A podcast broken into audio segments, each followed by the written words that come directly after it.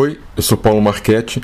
Seja bem-vinda, seja bem-vindo ao podcast das efemérides do rock brasileiro. Ao invés de eu falar aqui de improviso e errar um monte, eu vou ler um texto que eu escrevi sobre essa minha pesquisa das efemérides e sobre esse novo formato de podcast que, é o único no Brasil e que tem um monte de informação exclusiva. E único porque eu sou a única pessoa que fiz essa pesquisa insana. É, não existe outra igual pesquisa que eu comecei em 98 e que já são então em 22 anos de, de labuta. E nessas mais de duas décadas eu consegui criar um banco de dados com mais de 800 efemérides. E pode acreditar, ainda tem muita data que eu ainda não descobri, mas muita. Aqui eu vou abordar muito mais datas que na conta da, das efemérides no Instagram.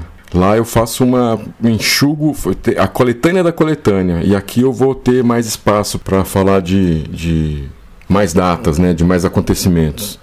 E eu lembro também que tem o Sete Doses Cachaça, que é o blog que eu criei em 2007 e que também serve de apoio aí para muita coisa que eu vou falar aqui e que eu publico, né, sobre as efemérides. Eu tenho Lá no, no, no, Sete Doses eu resgato muita reportagem antiga sobre discos clássicos, né? É, sei lá, seja de, de, Mutantes dos anos 60 até os Secos e Molhados, Gangue 90, a Mercenárias, de Raimundos, Planet Ramp, tudo, tudo, tudo, de, de todas as, as décadas ali. Você tem mais de 500 é, textos ali, mas é mais ou menos 500 textos ali, então tem muita coisa bacana que pode servir de apoio para essa, essas minhas efemérides aqui, essa minha pesquisa. E a pesquisa ela começa em 24 de outubro de 1955, que foi quando a Nora Ney gravou Ronda das Horas, a versão de Rock Around the Clock do Bill Haley. Foi a primeira gravação de um rock no Brasil. E a Nora Ney ela foi escolhida, ela era cantora de bolero, né? Mas ela foi escolhida por dois motivos. Um, ela tinha um inglês impecável porque ela tinha uma carreira internacional, então ela,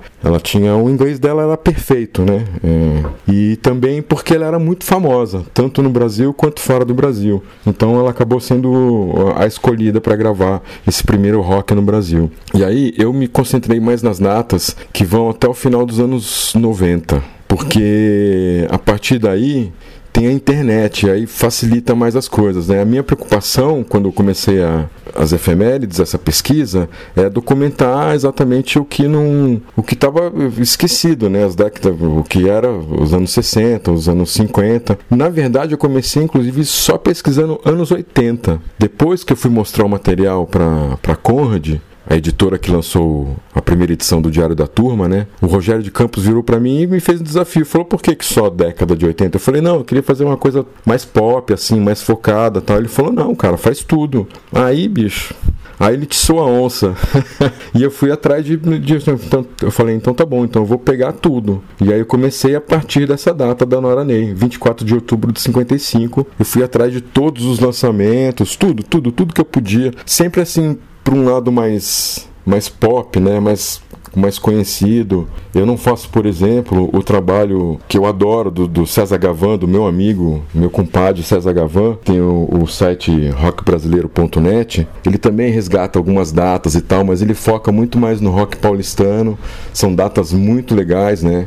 É, tanto dos, dos grupos dos anos 60 quanto dos anos 70, dos anos 80. Ele tem ali também as datas dele de aniversário dos músicos, sei lá, Patrulha do Espaço, Made in Brasil, é, Santa Gang. É, tudo isso eu também falo no, no, no aqui nas efemérides do rock brasileiro. Então, assim, são um pouco, como eu falei, são mais ou menos 800 datas, né? O ano tem 365 dias, então você imagina, e ainda e ainda estou pesquisando, ainda continuo, né? E aí foi, foi o seguinte, eu comecei a trabalhar na, na MTV em setembro de, de 93 e fiquei lá até abril de 2000. E logo, logo que eu cheguei lá, em, em 93, que eu fui contratado para ajudar na produção da Casa da Praia, que foi o primeiro programa de verão da MTV, eu já dei de cara com o com um arquivo, né, da MTV, um arquivo enorme, que era organizado pela Carla Albuquerque, um beijo para você, Carla. Uma organização incrível dela, né? Que era tudo separado por pastas, né? A MTV recebia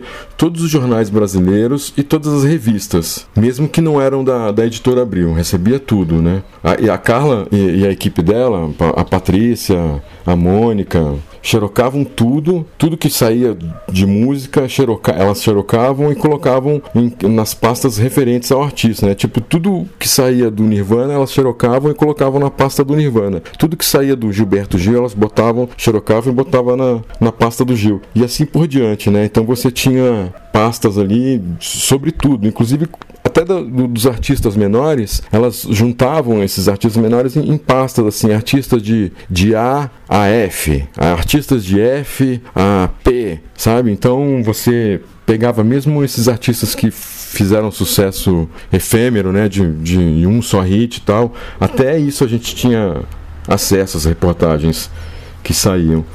E aí, fora isso, a gente também recebia o, os principais, principais é, revistas de música dos Estados Unidos e da Inglaterra, né? Da mais importante do, do heavy metal, tipo Kerrang, né? Que servia de base, por exemplo, para para as novidades que, que, que, o Gastão falava no, no Fúria Metal e também é mais importante sobre é, pop da, da, das, dessas boy bands, né, de Britney Spears, né, a gente recebia, essas que vinham com pôster e tal, é, a gente recebia tudo, tudo. Então a gente tinha acesso a muita, a muita informação, né? Apesar de não, não, não ter internet, essa era, nossa, era, era o nosso banco de dados. E além dessas pastas, também tinha muito livro. E só que a maior parte desses livros eram gringos, né? E entre esses livros gringos que tinham nesse arquivo da MTV, tinham dois ou três que eram livros só de data. E eu não conhecia isso. Para mim era novidade. Tinha um livro lá chamado Day by Day, tinha um livro da Rolling Stone e tinha um livro, eu não lembro se era da New Musical Express ou se era um livro independente mas eram três livros sobre efemérides. Tinha assim até coisa da. Ah, o Ozzy foi preso porque mijou na rua. Sabe? Qualquer coisa. Tinha data lá, eram livros grossos assim, inclusive, né, de muitas páginas, bem detalhados, separados, organizados como como eu, eu organizei a, as minhas efemérides, né, o ano, a data, é, o acontecimento. Eu pirei com esses livros. Eu li e falei assim, como, sim, livro que aborda apenas datas? Eu falei, não, preciso fazer isso. E isso aconteceu em 93, né, 94. Então eu vim, eu, eu, eu conheci esses livros mesmo em 94. E eu pirei, eu falei, não, cara, como assim? Preciso fazer um, uma coisa assim aqui no Brasil. É, preciso reunir essas datas, né? E aí isso ficou na minha cabeça direto, né? A partir de 94, eu sempre pensava, vou começar a reunir data, vou começar a reunir data, coisa que eu só fui fazer em 98 por causa do Quiz MTV, que é um programa que eu criei e no início eu ajudei a, a roteirizar e a criar um banco de dados de, de perguntas e respostas. E aí foi em 98 que eu, por isso que eu iniciei nessa data a, a minha pesquisa, né? Por conta do, da criação do, do Quiz MTV, porque tinha pouca publicação é, brasileira, né? As, as biografias do, dos artistas brasileiros, os livros especializados em música eram muito poucos aqui no, no, no Brasil, né? Mesmo sendo anos 90, né? Ainda hoje, né?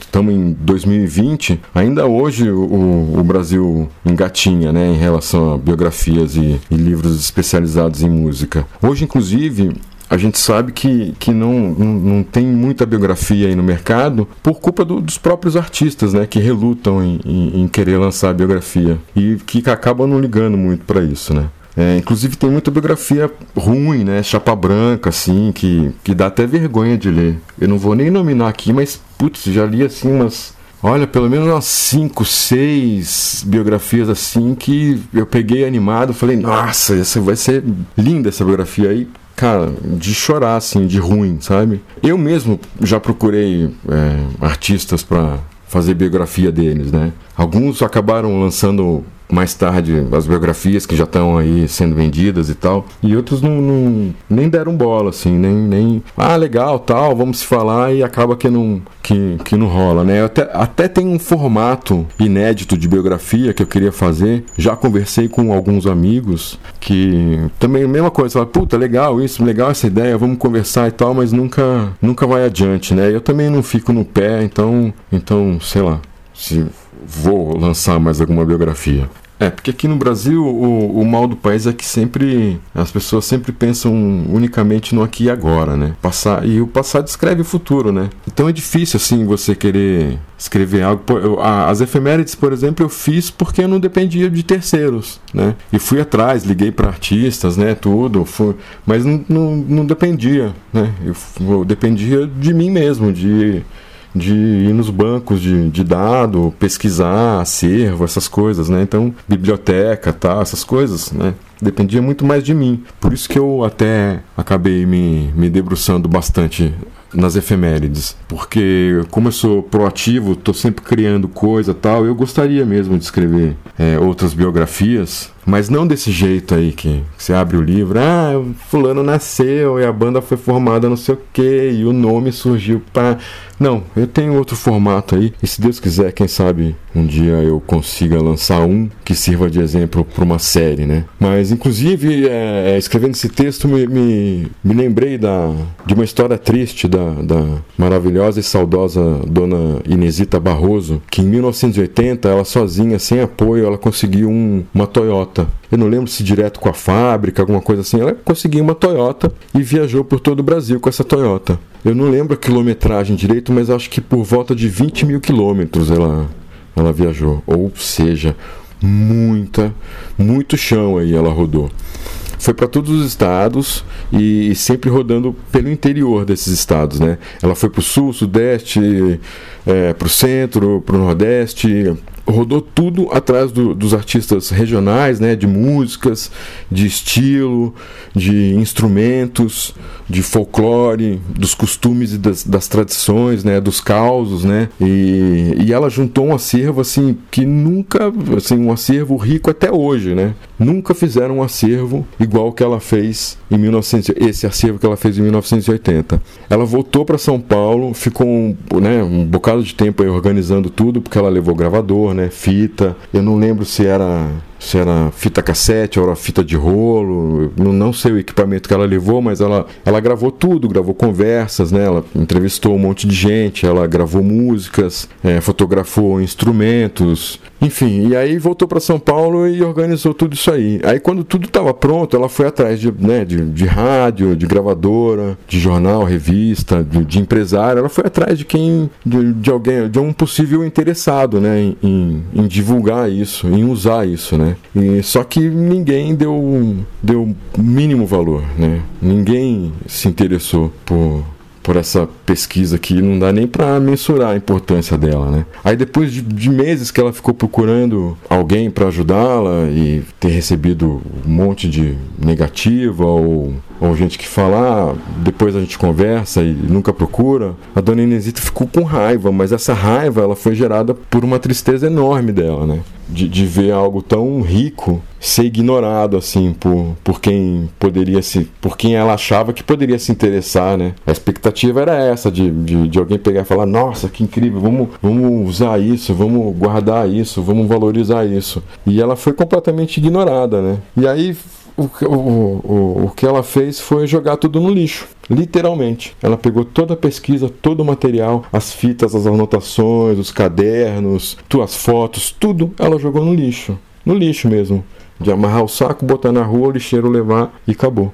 E eu entendo perfeitamente essa, essa tristeza, essa raiva que ela, que ela teve, porque eu mesmo sofro com, e já sofri com com as efemérides, né? Que é, eu já tentei fazer algo para o YouTube, já ofereci para Rolling Stone uma coluna mensal sobre efemérides, que a revista, o editor na época sequer respondeu o meu e-mail. Eu ofereci para 89 FM, eu ofereci para Kiss, né, rádios que, que, que né, segmentadas do rock, mas que não se interessaram, me falaram que só com patrocínio e tal. Mas é difícil, né? Se eu não tenho uma um lugar para me divulgar, fica mais difícil ainda trazer um patrocínio. Pedi até as madrugadas, né? Nas duas rádios, falei, me dá a madrugada aí. Nessa época eu tava junto com o Chuck, o Chuck ex-VJ, né? Ex-Vestas Mandarinas. A gente estava com um projeto das efemérides para o YouTube e a gente tentou levar para a rádio. É, e a gente falou, pô, me dá uma madrugada aí para a gente fazer.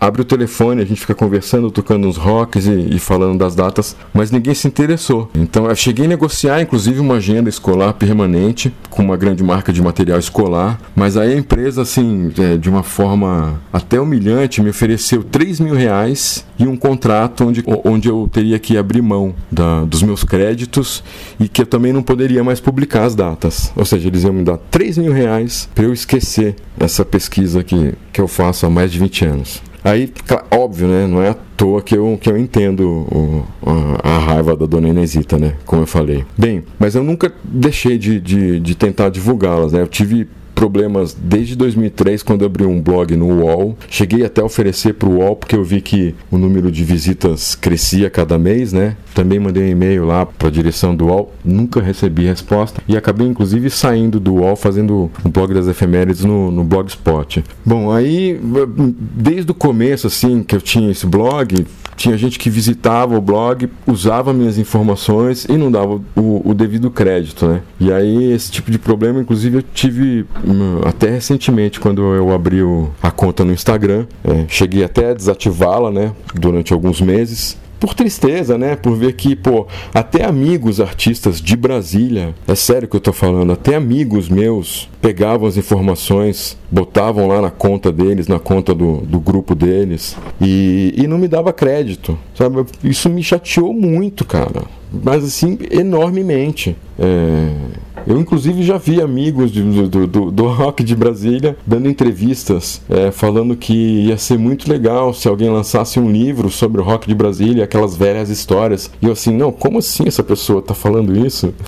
Sabe? Então é difícil você realmente conseguir apoio é, e conseguir entendimento do que é a tradição de, de, de, datas, né? De, enfim, de valorizar os acontecimentos, né? Eu me matei e eu ainda me mato para construir esse banco de dados, né? No, e, e aí vem uma pessoa, copia o texto, é, muda uma vírgula, um ponto e pronto, divulga sem o crédito, sabe? Aí você manda ali, pô, por favor e tal. Até foto a pessoa usa com o mesmo tratamento que eu dei na foto, a pessoa usa. Aí você vai lá fala, pô, por favor, não. a pessoa, além de, de, de não dar o crédito, fica brava, né?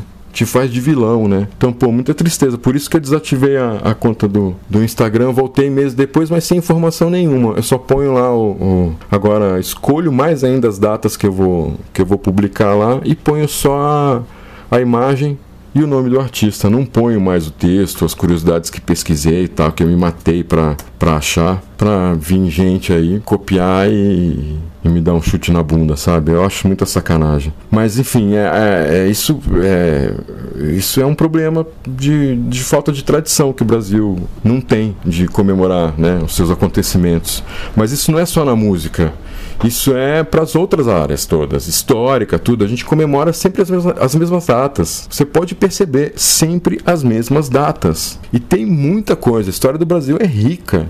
Né? Apesar de a gente ter só aí 500 e, e, poucos anos, a nossa história é rica. Tem muita coisa acontecendo, que aconteceu. Então a gente fica muito, muito bitolado, né? Falta leitura, falta, falta re, realmente é, preocupação com a história, né? Com a nossa memória, né? E, e, mas olha só, a resistência é tão grande que, que além do, de, de toda essa mídia especializada, é, ignorar os meus contatos e tudo, é, já teve artistas que questionaram minhas datas, né? Mesmo eu apresentando as reportagens ali, olha, falando, olha, não, a data tá aqui, ó, olha o jornal aqui, olha a revista. Mesmo assim, batiam o pé e falavam, não, não, não, você está errado. E eu, caramba, como assim, né? É, é difícil quando a pessoa não tem a humildade de, de reconhecer o erro. E eu digo isso até para a vida, né? Da pessoa falar, não é essa data. E você apresenta a data correta e a pessoa continua falando, não, é aquela data, isso está errado. Não, mas isso não está errado. Tô te mostrando aqui, ó, uma revista, um jornal, um texto, como você está falando, sabe? Artista que deu risada quando eu publiquei o lançamento de um disco dele. Então, assim,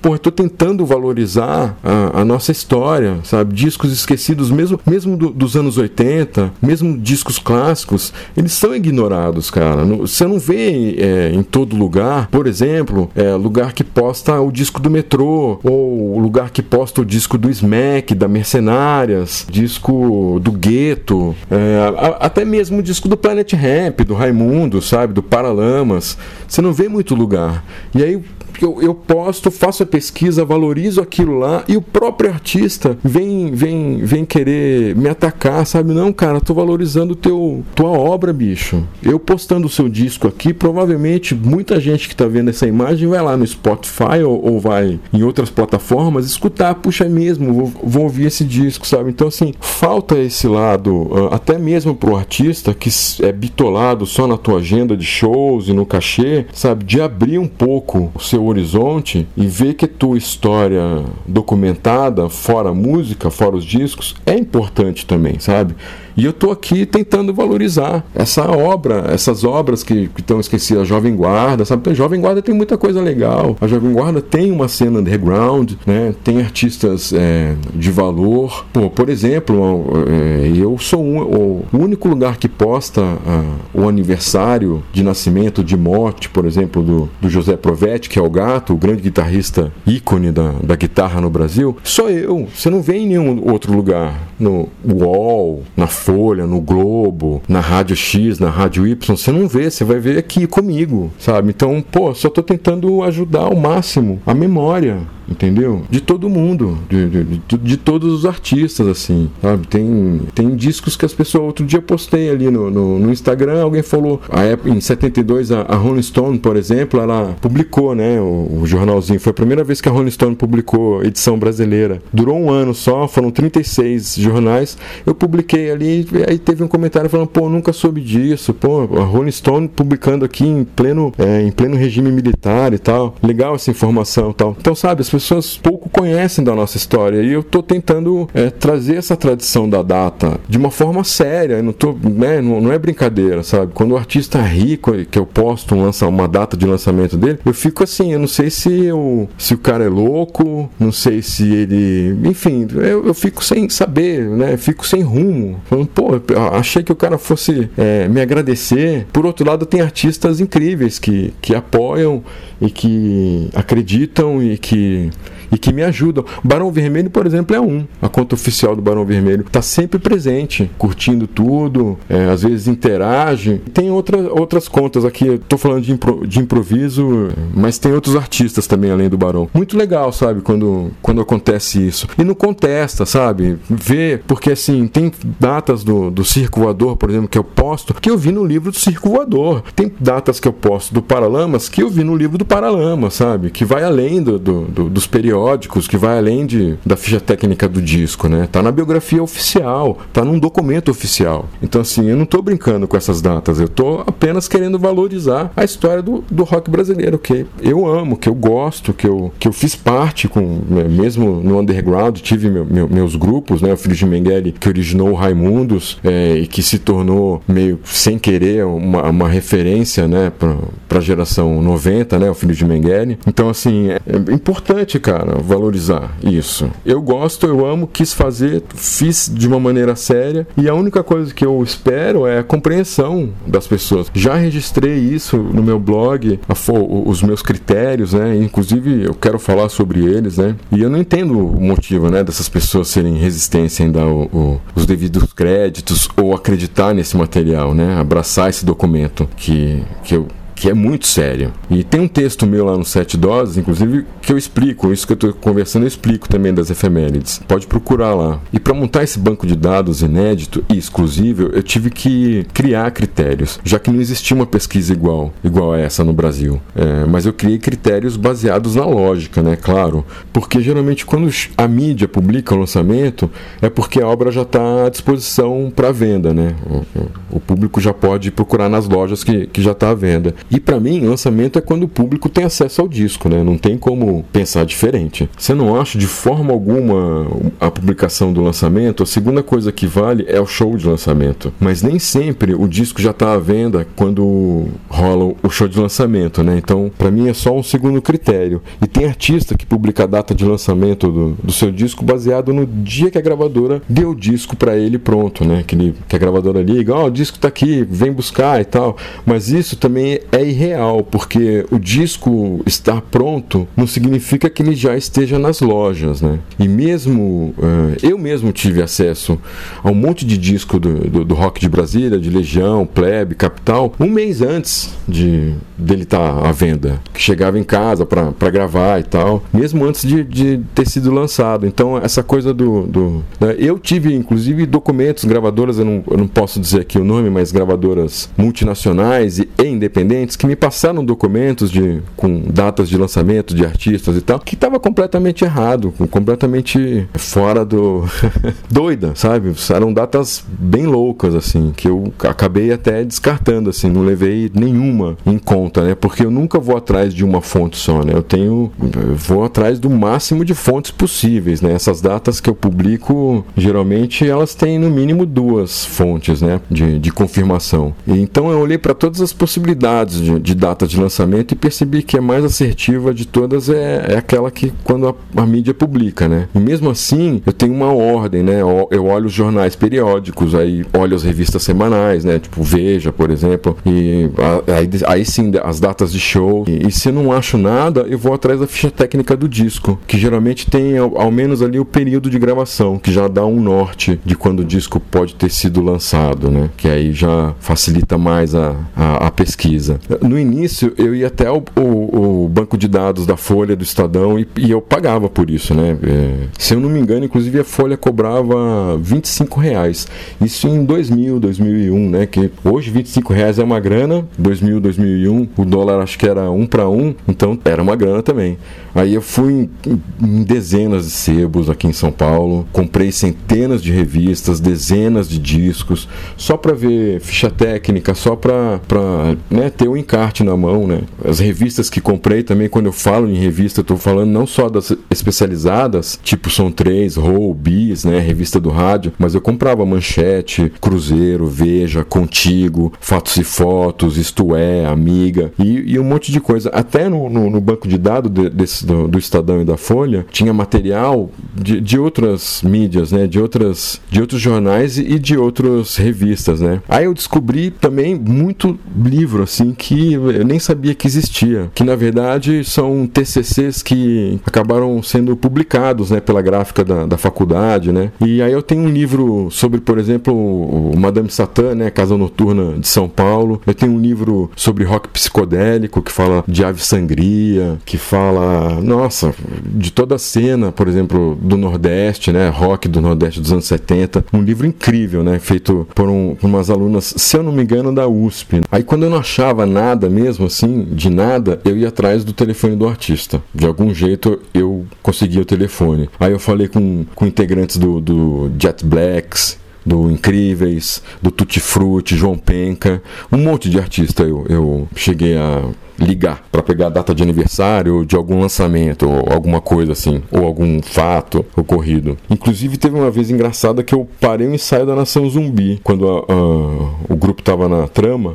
Eu liguei para Piqui, que é uma querida amiga, assessora de imprensa, que trabalhou comigo na MTV, tem empresa dela, e na época tava, tava na, na trama, eu liguei para ela e aí pedi, né? Falei, olha, tô fazendo essa pesquisa tal, preciso falar com o pessoal da nação. Ela ligou pro pupilo, falou que eu ia ligar para ele, me passou o telefone dele e ele mesmo falou: olha, liga um na hora do, do ensaio. Então teve um dia que eu parei o ensaio da nação só para um por um me dar o nome completo e a data de nascimento, porque isso não tinha na internet, não tinha em nenhum lugar, nem no site da trama, nem, na, nem no site da, da banda, né? E aconteceu isso, né? Deu parar o ensaio da, da nação zumbi, isso por volta de 2000, 2001. E eu não tava brincando quando eu resolvi fazer essa pesquisa doida. E eu sou assim mesmo, quando é para fazer alguma coisa, eu vou lá e faço, independente do que vai acontecer. Se eu vou conseguir vender, se alguém vai se interessar, eu vou lá e faço. E esse podcast mesmo surgiu assim, de um trabalho que eu fiz recente, agora de 2020, que tinha podcast envolvido, e aí eu resolvi fazer o meu. Me empolguei, falei, não, peraí, como que isso funciona, né? E aí eu, assim, e desde o início eu, eu nunca ganhei dinheiro com, com essas datas, com essas publicações. Eu faço isso de coração, eu faço porque eu gosto do assunto, gosto de rock brasileiro, sempre defendi o rock brasileiro e você até, eu peço até para você compreender a falta do, de uma qualidade de ponta no, no meu podcast, porque eu sou pesquisador e documentarista, né? Então para mim é importante é o registro. É, e sou eu aqui em casa, sem estrutura nenhuma, né? Eu, meu gravadorzinho de MP3, o meu acervo musical. É isso. Vai ter de fundo aí cachorro latindo, pássaro cantando, vai ter gente falando de longe, carro, carro passando no fundo. É, pode até faltar um, um, tratamento melhor de áudio, né? Se é mono, se é estéreo, essas coisas eu não, não sei mexer na ferramenta que eu, que eu tenho aqui no meu computador. Então, mas para mim o importante, como disse, é o registro, né? Dando para entender, para ouvir direito e tal. É, e eu torço para você que você entenda isso e que mesmo assim consiga se divertir com esse podcast. Não existe e não vai existir outro igual ou parecido com o que eu vou fazer aqui. É, é um conteúdo histórico, ele é conhecido, mas nunca foi trabalhado nesse formato que eu trabalho, né? Que são as efemérides. E ele permite algo muito legal, que é o fato de ser o único programa de música onde vai fazer sentido juntar no mesmo lugar Tony Campelo e Módulo 1000, a Tropicália e Sepultura, né? É o único lugar que vai fazer sentido dar uma ligação para todos esses, esses gêneros bem diferentes, né? E só aqui no podcast das efemérides do, do rock brasileiro você vai ter o resgate de, de discos clássicos, de artistas de todas as décadas, de velhos hits e muita história e curiosidade, né? Tanto da minha vivência, do meu trabalho na, na MTV, do, da minha história no, no, com rock de Brasília, vai ter um pouco de tudo aqui. E as efemérides do rock brasileiro vai ser um podcast semanal que eu vou publicar um programa novo, um episódio novo todo domingo. Então, é, cada episódio vai abordar os principais acontecimentos de domingo a sábado, né? Vou abordar a semana inteira. E eu espero que você se divirta tanto quanto eu. E eu quero lembrar aqui também que você pode seguir a conta das efemérides do rock brasileiro no Instagram, que é efemérides underline do underline rock underline brasileiro. E sempre que quiser no blog 7 Doses de Cachaça, que também tem uma conta no Instagram, e lá fica à vontade para ler os, o, o, arquivo que tem lá, que é riquíssimo, né? Que tem reportagens antigas, entrevistas, textos exclusivos. São mais, mais ou menos 500 publicações, tem um pouco de tudo lá. Então, olha, a partir do dia 9 de fevereiro de 2020, na página Efemérides do Rock Brasileiro, dentro do site SoundCloud, podcast semanal das efemérides. Pode ir lá todo domingo, que eu vou ter um programa prontinho, editado, meio tosco, mas feito de coração. Agradeço tua paciência de escutar essa introdução aqui. Um beijo, um abraço e até lá.